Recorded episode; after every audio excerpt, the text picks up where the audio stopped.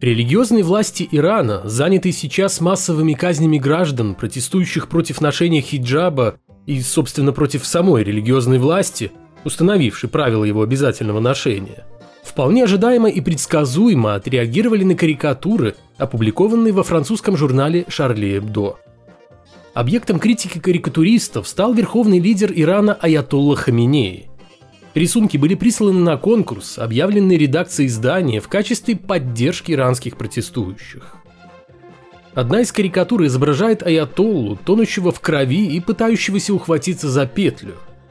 Другая – из последних сил цепляющегося за гигантский трон Хаминеи, под которым подняты кулаки протестующих. Другие рисунки еще более жестоки к религиозному лидеру, изображая в том числе сексуальные сцены с участием аятоллы, подчеркивающие его политику запретов, религиозного террора и желание остаться у власти во что бы то ни стало. На обложке скандального номера нарисована женщина, в чрево которой через соответствующий орган дружно заходят исламские служители культа, а подпись гласит «Возвращайтесь туда, откуда вы пришли». Редакция подвела итоги конкурса, иронично объявив, что каждый его участник выиграл место в аду – Французский журнал давно славится своей острой как бритва сатирой, направленной буквально на все и не щадящей никого. В 2015 году исламисты, мстя за публикацию карикатур на пророка Мухаммеда, расстреляли в здании редакции 12 карикатуристов. Однако это, как видим, не остановило авторов журнала, продолживших пользоваться привилегиями свободы слова.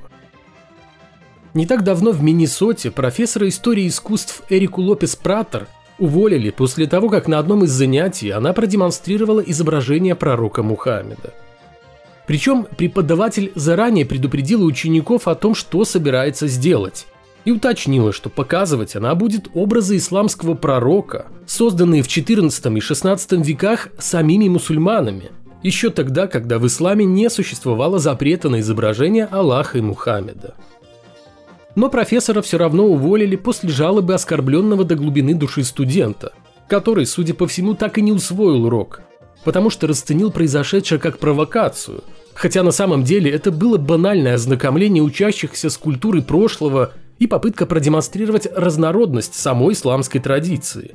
Ведь до сих пор в отдельных регионах Индии и Турции вполне допускается создание изображений Мухаммеда.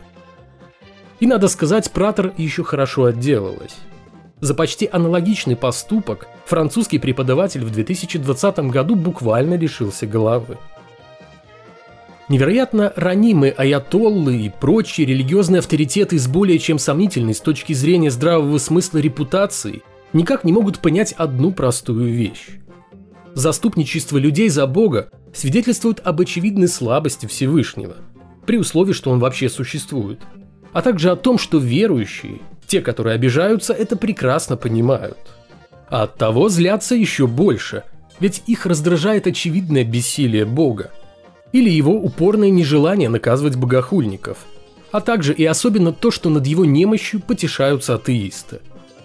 Но это не проблема атеистов.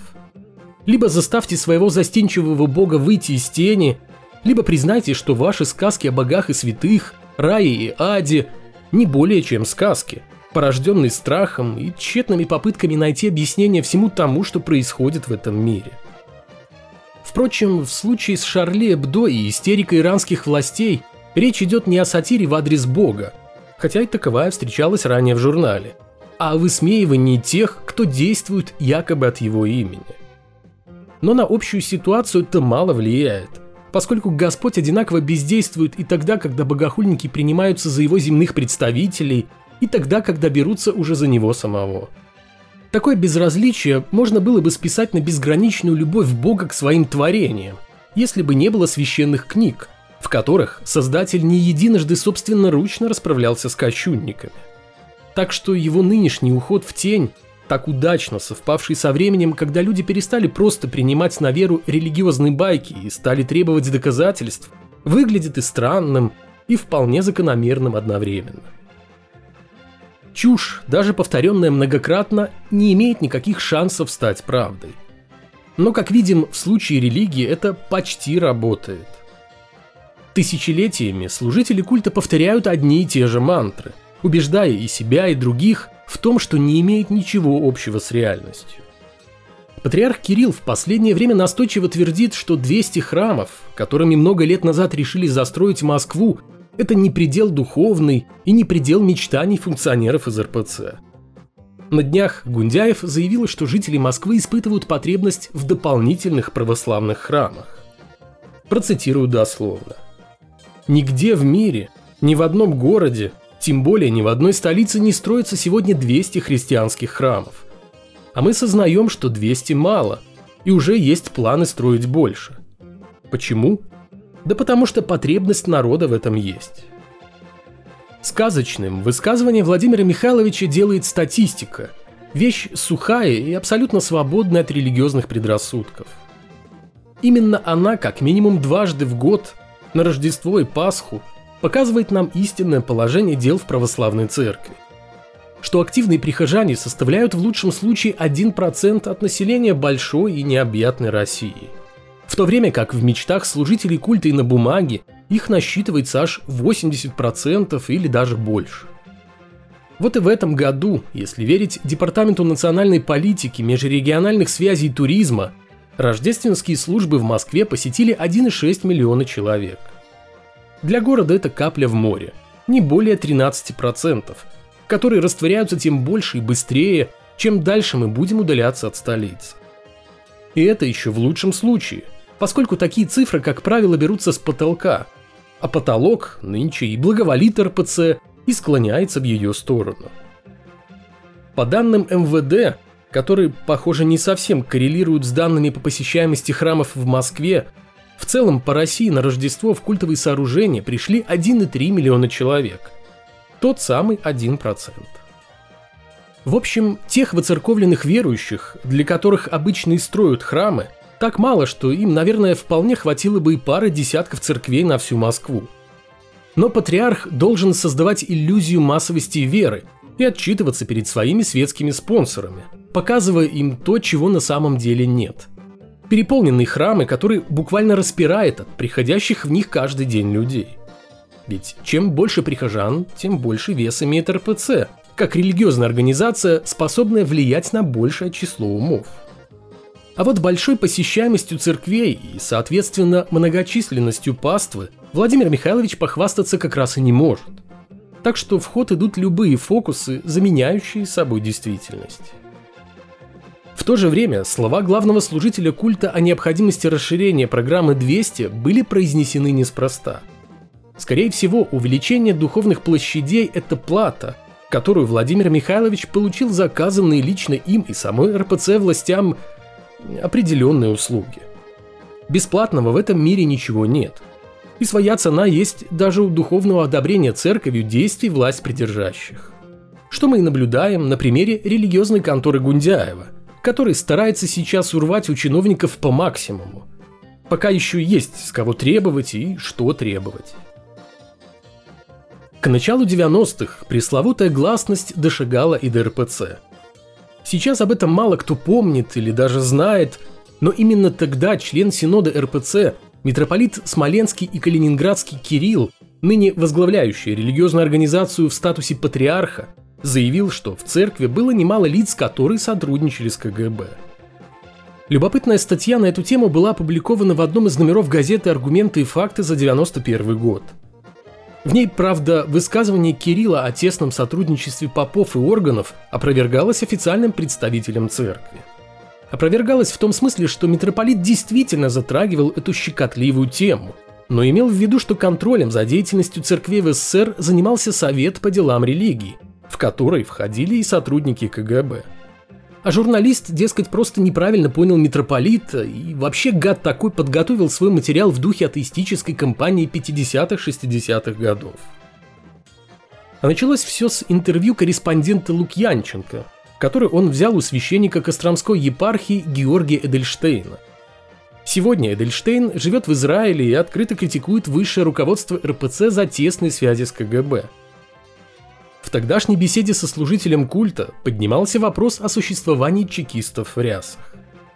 Из уст Эдельштейна звучали недвусмысленные намеки на КГБизированность всего возглавляемого митрополитом Кириллом отдела внешних церковных сношений.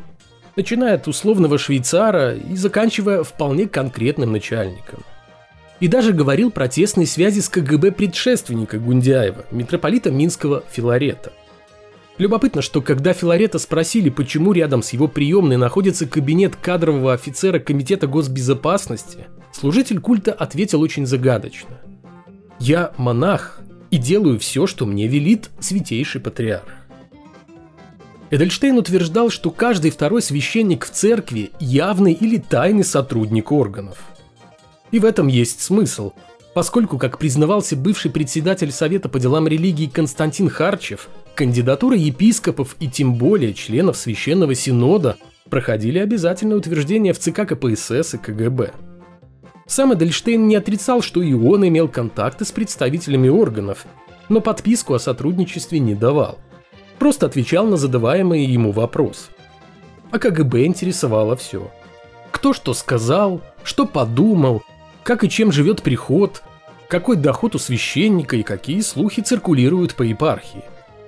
В награду за преданность и помощь в организации операций за границей батюшек, особо отличившихся перед Родиной, партией, Богом, именно в такой последовательности, могли переводить в более богатый приход – Отвечая на претензии со стороны РПЦ, бравший у священника Эдельштейна интервью журналист Лукьянченко обратил внимание на то, что митрополит Кирилл не решился возложить на себя ответственность, подтвердить или опровергнуть озвученные конкретные факты работы на КГБ сотрудников подначального ему отдела внешних церковных сношений.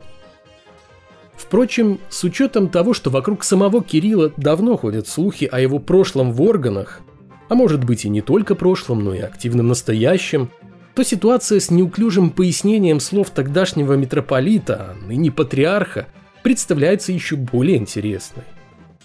В 2012 году в Болгарии опубликовали список руководителей религиозных общин, замешанных в сотрудничестве с органами госбезопасности. Выяснилось, что проще перечислить тех служителей культа из болгарской православной церкви, которые не сотрудничали со спецслужбами, нежели тех, у кого под рясой имеется не только нательный крестик, но и пятиконечные звезды на погонах. Из 14 митрополитов только трое не проходили по агентурным спискам. А в 2018 году Национальный архив Латвии рассекретил документы КГБ Латвийской ССР, среди которых обнаружилась карточка некоего Александра Кудряшова 39 года рождения. Карточки – это единственное, что осталось в Латвии. Все личные дела были вывезены в Москву в конце 80-х.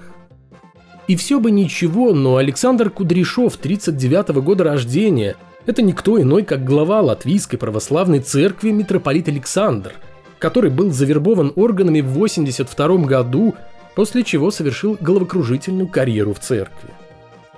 С самим патриархом Кириллом и его пока что недоказанным, а оттого просто предполагаемым сотрудничестве с КГБ тоже выходит удивительная история – Сопоставляя графики зарубежных поездок митрополита Кирилла с данными из опубликованных документов КГБ, можно выяснить, что передвижения Гундяева и некоего агента Михайлова совпадают в точности.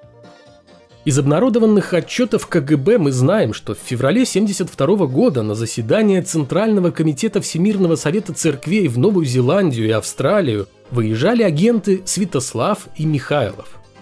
Тот же Михайлов в 73-м побывал в Таиланде и в Индии, где принял участие в работе Всемирного Совета Церквей. А теперь немного информации к размышлению.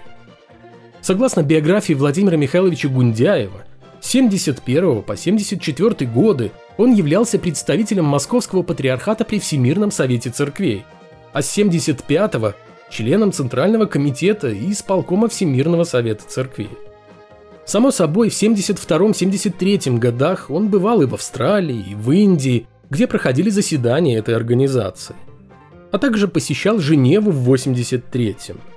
В то же время там оказался и загадочный агент Михайлов, посланный Комитетом госбезопасности для участия в мероприятиях по подготовке Ассамблеи Всемирного Совета Церквей. Ну ладно, довольно конспирологии. Ведь это наверняка не более чем совпадение. Уверен, что если бы в РПЦ кто-то осмелился прокомментировать только что озвученную информацию, то ответ был бы именно таким. Но вернемся в эпоху первоначального накопления духовного капитала.